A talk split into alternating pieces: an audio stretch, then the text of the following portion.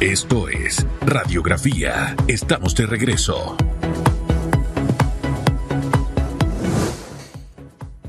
Susan pega más duro ahora. Eso de. Ay, esa frase me gusta. Pega más duro ahora. Eh, no, lo estoy diciendo de verdad. Vamos a lo que sigue, por favor, mientras me recupero. ¿De todo Santo. Sí. Pobrecito. Según. A usted le gusta esto. Trip Advisor. Trip Advisor. Yeah. Según TripAdvisor, Panamá está entre los mejores destinos para viajar en 2023. Mi Panamá, sí, a pesar de. A pesar de todo, sí, pero es mi Panamá. ¿Usted qué opina? Yo pienso Use que, el hashtag yo pienso que sí, mire. La gente ve Boquete y queda enamorada. La gente ve Boca Chica, queda enamorada. Ve San Blas. Ve Nuestro Bocas del canal. Toro, o sea, el Valle. O sea, tantos lugares. Lo que hace El falta volcán. aquí es la estructura, básicamente, para poder recibir a los turistas. De acuerdo. Buenas calles. Que la basura se recoja. Brindar seguridad a ese turista. Pero bueno, esa es harina de otro costal. La voz que usted Servicio. escucha al fondo es la de don Fernando Aramburu Porra. Sí, buen día, bienvenido. Gracias, buen Vamos a ponerlo aquí de copresentador mío, porque usted ya tiene el feeling, Hugo. ¿Vio? Eh, Pero, ¿usted prefiere estar allá o sentarse acá? No, Él no, él no Yo- se, aquí, él no aquí. se va a ganar Yo lo que usted se, él no se va a ganar lo que usted se gana porque él es un caballero. Y Eh, no ey, yo- yo- yo he estado aquí calladito, de pronto, señor ¡pa! Aramburu Porras, gracias por estar con nosotros. Gracias Buenos a días. ustedes. Hemos, hemos estado desde ayer conversando del tema eléctrico Ya. y, y que sin lugar a duda, en, en un punto que coincidimos muchos, es que no podemos seguir aumentando los subsidios No. y mantener ciertos subsidios. Esa- partiendo de esa realidad Ni exoneraciones. ni exoneraciones. Partiendo de esa realidad, en este momento coyuntural hay una situación económica, usted es economista, hay una situación económica en el país. Y si nosotros eh, mantenemos, que ahorita voy a investigar la, la cifra exacta de personas que reciben bono solidario, esas son las voces que están afuera de las empresas de energía eléctrica pagando su recibo y que están con un dolor de cabeza, porque son personas que están recibiendo 120 dólares. No hay trabajo. El hijo que estaba trabajando lo liquidaron. La hija tiene medio tiempo. Entonces, ahora vendosado, ahora guaretito, emprendido. Entonces, en ese contexto de, de esta realidad, eh, ¿qué debiéramos hacer con ese grupo de personas? Yo reitero nuevamente lo que he dicho, tenemos 19 millones mensuales en bono solidario. Si eso lo multiplicamos por los 12 meses, son 228 millones de dólares al año.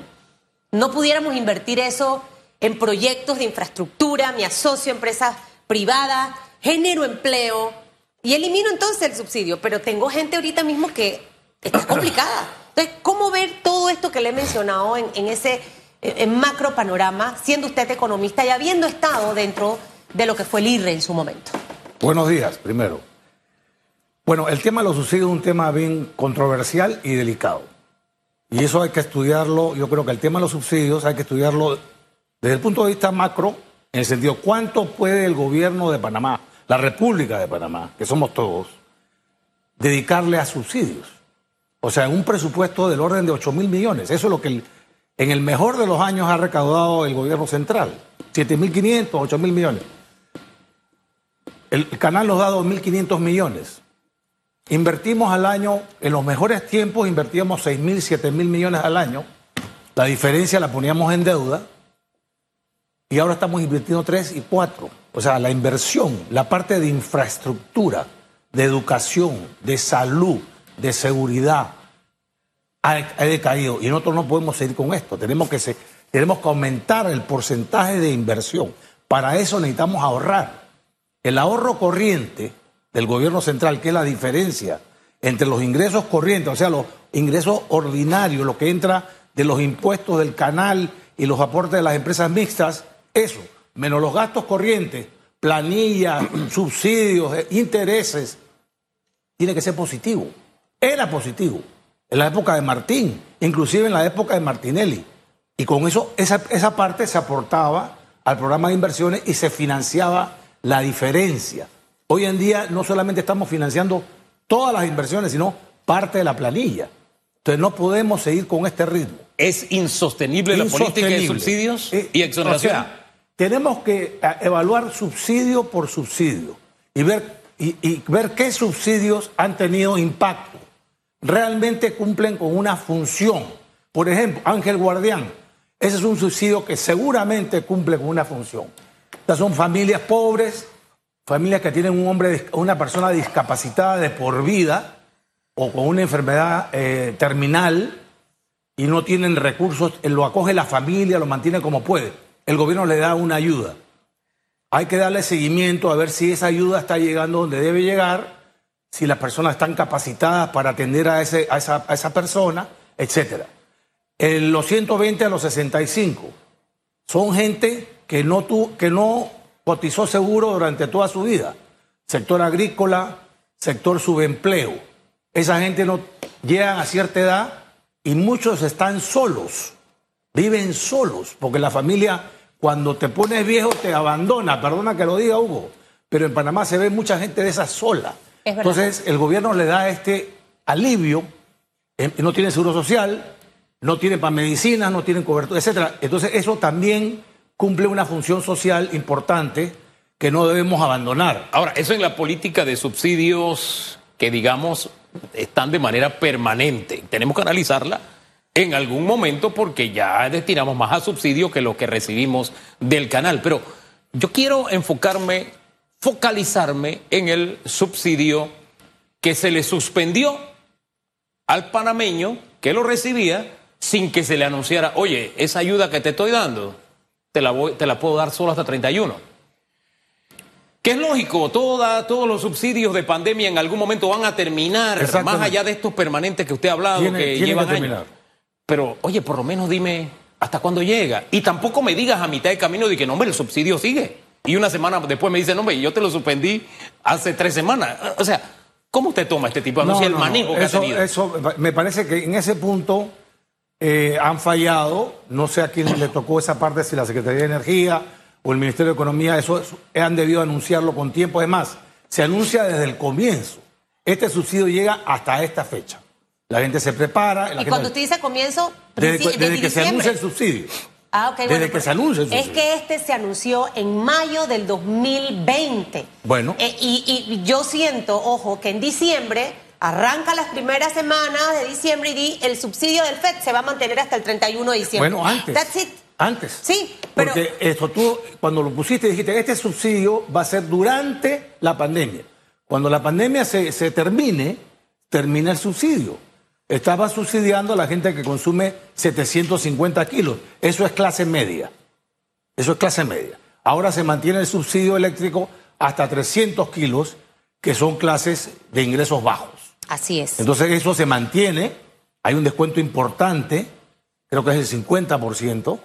Esa tarifa se ha mantenido rígida desde hace años y, eso favorece a, a 800 mil personas. O sea, no son poca gente el resto de la gente no va a tener subsidio. Pero hay otros subsidios que son más cuestionables, que son aquellos que no están enfocados directamente en los grupos pobres ni tienen una contraprestación, no son condicionados. Caso del tanquecito de gas. Eso es, todo el mundo se acoge a esa vaina. Eh, tú ves los tanquecitos en Coronado, en Buenaventura, y eso se puede controlar. Tenemos una plataforma con la AIG que desarrolló para las vacunas. Está la información. Dale un, dale un apoyo como el 120 a los 65, como el bono solidario. En otros países tienen una, base de datos constituida de la gente pobre. ¿Quién es la gente pobre? ¿Cuáles son las familias realmente pobres? Definidos como aquellos que están por debajo del ingreso de la canasta básica. Entonces, a esa gente tú la apoyas para que se compre el tanquecito de gas. Pero tú no distorsionas el precio del tanque de gas, porque se presta a todo tipo de, de, maleantería. Entonces, yo ese subsidio lo pongo, le pongo un, una, un question mark bien grandote. El otro es el, de la gasolina. Oiga, ¿con qué descaro yo voy en mi Lexus? ¿No? Susan, y, y me pregunta el el de la estación, el muchacho que atiende, me dice, señor, ¿usted con subsidio o sin subsidio? ¿Qué le decimos? Claro. Yo le digo sin subsidio, me da pena. Pero ese es usted. Bueno, parece, que, parece que hay un grupo de gente que, no, pero, pero ¿hasta cuándo vamos a tener ese subsidio? Hombre, nosotros vimos, disculpe, es que, es que ese tema El subsidio, perdona que termine, el subsidio a la gasolina y al, y el diésel debe ser al transporte público. Punto. Focalizado. Nada más. Ahora, ese tema es incómodo porque nosotros vimos videos cuando comenzó este, este subsidio de carros de lujo que no se contentaban solo con ir a buscar su gasolina, sino ir a buscar más. Pero si se presta la trampa, pues. Pero es que al final, si yo no tengo en casa orden, las cosas se van a dar. Por eso es que las cosas hay que ordenarlas. Tristemente es así. Usted va a, a Estados Unidos a un parque de diversiones, lo van ordenando dónde se debe estacionar. Exacto. Los seres humanos necesitamos eso. Entonces, Que nos ordene. a- a- al final del camino, yo siento que el gobierno actual puede tener la iniciativa de empezar a regular estas cosas, pero yo no sé hasta dónde tenga la verdadera intención de hacerlo. A mí me preocupa sobremanera el nivel de desempleo que tenemos. Acabo de escuchar al presidente Sí. de la Cámara de Comercio de Colón. Eh. Colón es una de las provincias más golpeadas. más desempleo. Entonces, esa es la gente que está dentro de los 300 kilowatts que recibían el FED más el otro subsidio, pero era un alivio. Entonces, realmente ese grupo me preocupa. Si uno lleva este análisis a otros niveles, la, problemática es de no tener empleo se traduce muchas veces en violencia.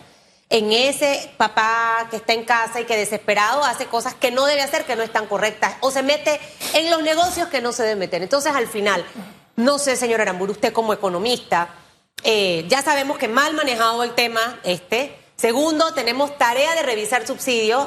En Estados Unidos, por ejemplo, hoy le decía a alguien el tema de las becas que dan en, en high school. Cuando a ti te dicen su hijo se ganó una beca, antes de, de darte el porcentaje de beca, te estudian sus últimos movimientos bancarios en los últimos tres años, sus ingresos mensuales. En base a eso usted le dice, usted tiene 60% de beca, aunque el chico Y sea aquí, aquí le dan beca a todo el mundo. Entonces, ¿sabe? Es ganas de E- querer Esa hacer las otra, cosas la- la diferentes. beca universal. Pero a- a- a- introduciendo otro tema para que lo pensemos. Nos, enfocamos mucho y, y la gente de más humilde, con razón, dicen estos de alto ingreso, ¿no? Eh, para no usar el nombre, eh, solamente quieren eliminar subsidios, pero también hay que mirar las exoneraciones. ¿Qué exoneraciones tenemos que focalizar, por ejemplo? Hay miles de exoneraciones. Por ejemplo, todas las empresas que, que están trabajando, que tienen concesiones en la ribera del canal, que es el recurso más valioso que tiene Panamá. ¿Cómo es posible que no paguen impuestos sobre la renta? ¿A dónde se ha visto eso, señores? O sea, ellos tuvieron unos contratos originales que les daban esa exoneración, porque éramos con lo que se llama infant industry. Tenían que invertir, hacer eh, una- unas instalaciones, un puerto, unas instalaciones de petróleo, lo que fuere. Pero ya pasaron 20 años. Ya, señores, ya a pagar. Este país necesita los recursos para dar infraestructura, para dar educación, para dar- Usted quiere que tengamos una revolución como el Perú. Eso es lo que queremos aquí. Entonces nosotros tenemos que eliminar toda la... O sea, ¿cómo es que la minera no va a pagar impuestos? Por supuesto que tiene que pagar impuestos.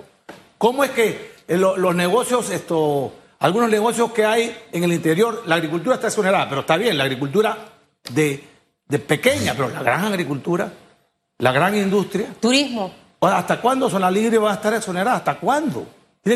Desde el año 44. Estamos en el 2023. O sea, señores, 100 años. ¿Hasta cuándo va?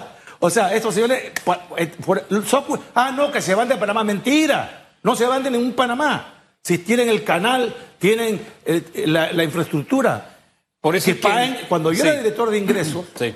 pagaban un pequeño, no pagaban la misma tasa, pagaban el 10%, pero pagaban. Ahora no pagan nada. ¿Pero Por por, eso qué es que- eso? sí. Porque yo por, me- yo me por el lobbying, por el lobbying, ¿Qué es lobbying? el lobbying, la presión política, Ahí pudieran estar muchos de los que financian campañas. las campañas. ¿Para qué crees que dan donaciones para la campaña? Gratis, para, para que tú subas a la presencia. Dame el favor. O sea, tenemos que corregir todo eso. El clientelismo no solamente es de los candidatos al pueblo, es de, de las empresas y de los donantes. Totalmente de mal, acuerdo. Menos mal que ahora ya no permitimos donaciones de extranjeros, porque Odebrecht se dio gusto. Aquí corrompió este país con las donaciones. Hay dos presidentes encausados y cuidado que deberían haber más por esa razón. Entonces, señores, despertemos. Ya no somos un país de eh, promundo y beneficio. Ya eso se acabó. ¿Quiénes tenemos que despertar? ¿Sabe? Los panameños. Los panameños, y hacia Que a ver qué candidato viene aquí y plantea, plantea que va a hacer las reformas de- que deben hacerse. Aquí todo el mundo tiene que pagar impuestos sobre la renta. ¿Qué debiera Todo reformar? el mundo. ¿Qué, eh, qué debiera reformar para, para Las exoneraciones. Ajá. Y Puntos importantes que, hay que debe traer un hay con- candidato. hay contratos, hay contratos que están firmados por ley, hay que respetarlos. Pero cuando vencen, señores, ya está bueno. El país necesita que usted aporte, usted sea beneficiado, usted tiene una, una ventaja aquí en Panamá. No podemos seguir dándole exoneraciones. No tenemos que, dar educación pública. Tenemos que educar a nuestro pueblo que está desempleado. ¿Por qué está desempleado nuestro pueblo? Porque no tiene capacitación. Salen de la escuela, no tienen idea de nada. Pero mientras ese es el problema permanente, a mí lo que me preocupa es que los políticos están hablando de quién va a la cabeza. Eso es lo único que les interesa. Entonces- Con excepción de algunos que estoy escuchando, algunas voces. Ayer estuviste en un programa de debate. Me pareció que esos, esos muchachos jóvenes nuevos, Lombana y el otro, eh, tienen otro discurso. Eh, digo, yo, yo no estoy inscrito en ninguno de esos partidos, pero a la hora de la hora, esa es la gente que nosotros necesitamos. Nosotros no, ya los partidos tradicionales que nos pongan caras frescas, es las mismas caras. Ahora me va a decir el señor Rómulo, que estuvo por aquí o no sé dónde, que, que, él condenen a Martinelli. Pero si, señor, usted fue mano derecha de Martinelli. Hágame el favor. ¡Qué descaro! Y obtuvo votos por la llamada de la cárcel del Renacer, que ahora no se le Y olvida. entonces va a ser una gran coalición para que no gane Martinelli. Hágame el favor. Y el otro señor, ahora agarraron todos los puestos del partido, se los reservaron para que conseguir los diputados que apoyan al, al- al- al ungido. Hágame el favor. ¿hasta ¿Quién es el ungido? ¿Ah? ¿Quién es el ungido? Usted sabe quién es el ungido. No. Yo soy así de, yo soy así de cándido e De inocente. inocente. Bueno, pero ahora se le salió la, es le nombre. salió la, la bruja porque le salió la bruja porque Martín salió de su de su ¿Cómo ve la de su destierro, de su autodestierro ¿Y cómo ve esa y figura? me parece muy bien. Me gustó lo yo no estoy en el partido ya, gracias a Dios. Ahora se dan cuenta por qué renuncié, ¿no? Por, por lo que está pasando ahora mismo ya se veía venir. Ahora, usted ha dicho una cosa muy interesante y en este espacio, señor Aramburu Porras, al menos me encanta y en la calle lo hago, piensa bien en quién vas a votar. O sea, tu voto no puede ser No por puede lo que ser te cualquiera. dieron. No. El que me dio la refrigeradora, No. el que me dio el jamón. Ni el Co- que habla coge, más- Coge el refrigerador del jamón. No, cógelo. Estoy de acuerdo. Pero vota por ni el que hable más bonito, ni el que me abraza. Porque aquí hay un look and feel que cuidamos los que hacemos marketing. Vístete así, habla así, sonríe así, tu maquillaje así. Esas son cosas que atrapan, como la publicidad. Nosotros tenemos que ir un poco más allá. Y usted ha mencionado varios aspectos súper importantes. Eh, hablaba de reformas básicamente eh, puntuales. No sé si dentro de ese paquete, para que cuando la gente reciba ese candidato o lo vea, compromiso total a reformas a la Constitución. Sí. Eh, no sé, el tema de la caja del Seguro Social, el, El tema, tema de la educativo. caja del Seguro Social. Eh, ¿Cuáles serían esos, esos ejes en los que debe trabajar ese que aspira? Porque ahorita vamos a escuchar absolutamente todo, promesas y promesas en un librito. Yo creo que el número uno es la caja del Seguro Social. Porque si no arreglamos eso, este país, ¿dónde está la cámara aquí? Esta. Si no arreglamos eso, este país puede quebrar. O sea, el sistema financiero de Panamá, muchos de los préstamos de consumo a las personas, las tarjetas de crédito, están basadas en el descuento que le hace el Seguro Social. O sea, estamos hablando de más de un millón de personas que están en el Seguro Social, que tienen préstamos. El sistema, si se deja, de- si la caja del Seguro quiebra, o el fondo de vejez y muerte, Panamá, primero nos quitan la calificación de riesgo, eso seguro. Es más, nos la van a quitar antes porque no- nos ven que no estamos, estamos, queremos pasar agachados, yo no sé qué queremos hacer. O sea, que el gobierno pague, ¿quién va a financiar eso? Tenemos que buscar una solución este año. No podemos esperar a que entre el nuevo gobierno, porque el nuevo gobierno va a entrar, se va, eh, va a perder un año en aprendizaje. Esto tiene que ser, señor Nito Cortizo, usted tiene que hacer esto. Antes dice, hágame el favor, ¿ah? usted lo prometió. No, no se vaya con el rabo entre las piernas, por favor. O sea, cite a los trabajadores, no tiene que citar una comisión de 40 personas, trabajadores, empresarios y gobierno. That's it. Nadie más que se sienten. Ya hay propuestas, los trabajadores tienen propuestas, los empresarios tienen propuestas, el sector privado tiene propuestas. Hay expertos, hay un informe de la OIT, con eso se, se busca una solución. Yo no tengo la solución, ojalá la tuviera. Yo sé que la solución es dolorosa, no es, no es así de que paños tibios, tiene un costo, pero todos tienen que poner un pedazo. El gobierno tiene que poner, porque es parte culpable de este asunto, por no haber hecho nada en 15 años. Sí, lo que pasa es que el costo político supuestamente como... ¿Qué eh, costo político? Ya, ya el señor está de salida. ¿O está preocupado por su por delfín? Hágame el favor. por su delfín. Por su delfín. ¿Usted sabe lo que es un delfín? El que él designa. Su delfín político. Su delfín político. Habló de ungido y ahora de delfín y no nos dice el nombre. Usted sabe quién es, al amor de Dios. Y ya, es más, yo le digo a ese, a ese Oye. muchacho, le digo a ese muchacho, ya usted fue presidente. ¿Para qué quiere ser de nuevo presidente? Preocúpese por. Primero, si usted quiere ser presidente, arregle el seguro social. Y demuestre que tiene el coraje para hacer eso. O sea, por lo menos buscarle la solución. Pero usted cree que el PRD tiene oportunidad de repetir porque hace Pues claro que tiene oportunidad de repetir. en el 2024. Oiga, con el nivel de, de corrupción y clientelismo que tenemos en este país, cualquier cosa puede pasar. Oiga, usted iba a la mitad de una idea y lo interrumpimos. Disculpe, pero usted decía, no hay solución fácil. El gobierno tiene que poner. ¿Quiénes más tenemos que poner? Los trabajadores tenemos que poner. Yo no sé si es subir la edad, la densidad. El otro día me explicaron un sistema que es buenísimo, que uno se jubila cuando quiere.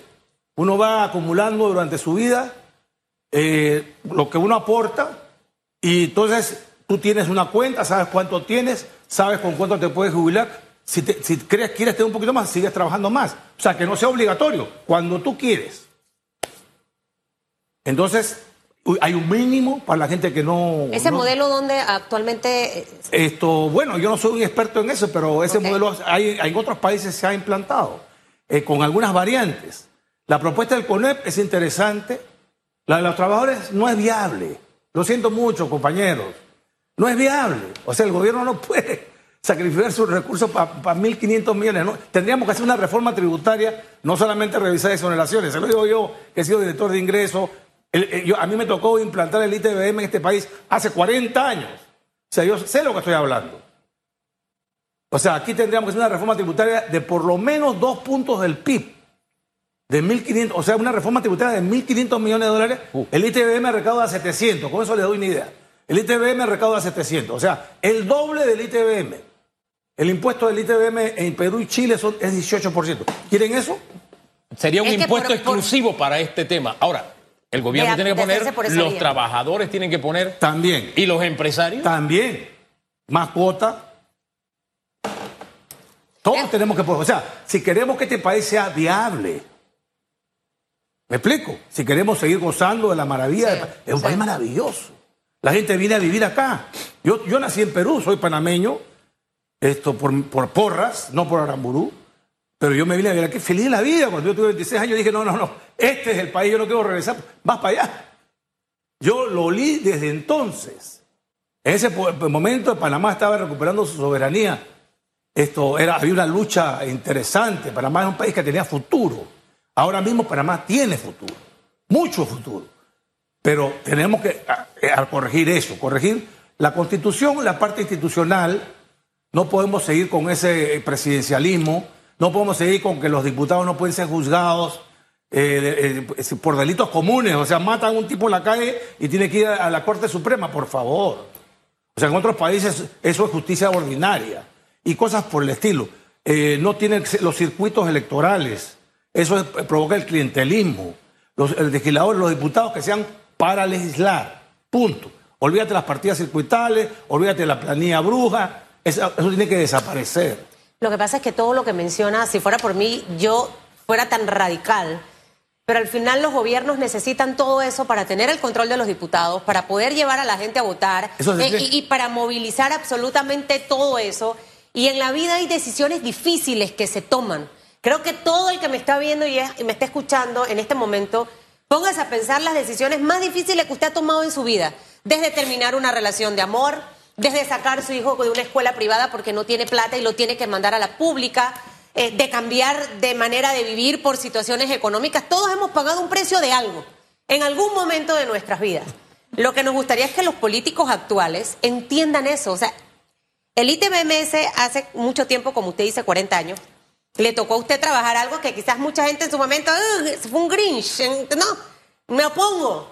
Pero si No eso, facturaban. pero si eso no hubiese pasado, ¿dónde estuviera en Oh, este momento olvídese. Panamá? ahora tenemos un tema de la Caja de Seguro Social en el que hay que tomar decisiones. De la oferta electoral, señor Aramburu Porras. Usted que es economista, es un hombre de números, los estadistas Y son también- hombres y muy también sensatos. me gusta la política. Sí, sí, sí, pero eso está bien. Pero A flor de piel, el, el- evidente. El tema de los números da un ingrediente para la toma de decisiones, porque sin número tú no puedes tomar decisiones No. sin medición.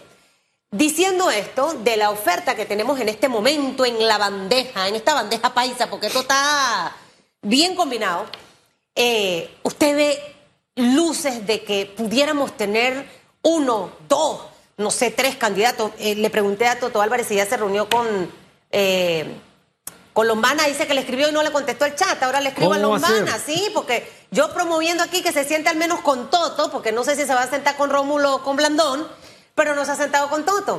Y obviamente ocho figuras en esa papeleta, señor Aramburu, el pastel se va a dividir. Hay que trabajar en un plan de unificación donde hayan criterios y, y- y metas parecidas, porque no vamos a ser iguales. Planes de trabajo. ¿Cómo usted ve ese- esa, esa oferta electoral y si hay realmente una buena opción para los panameños? Bueno, eh, eh, me has hecho una pregunta política y te voy a contestar políticamente, ¿no?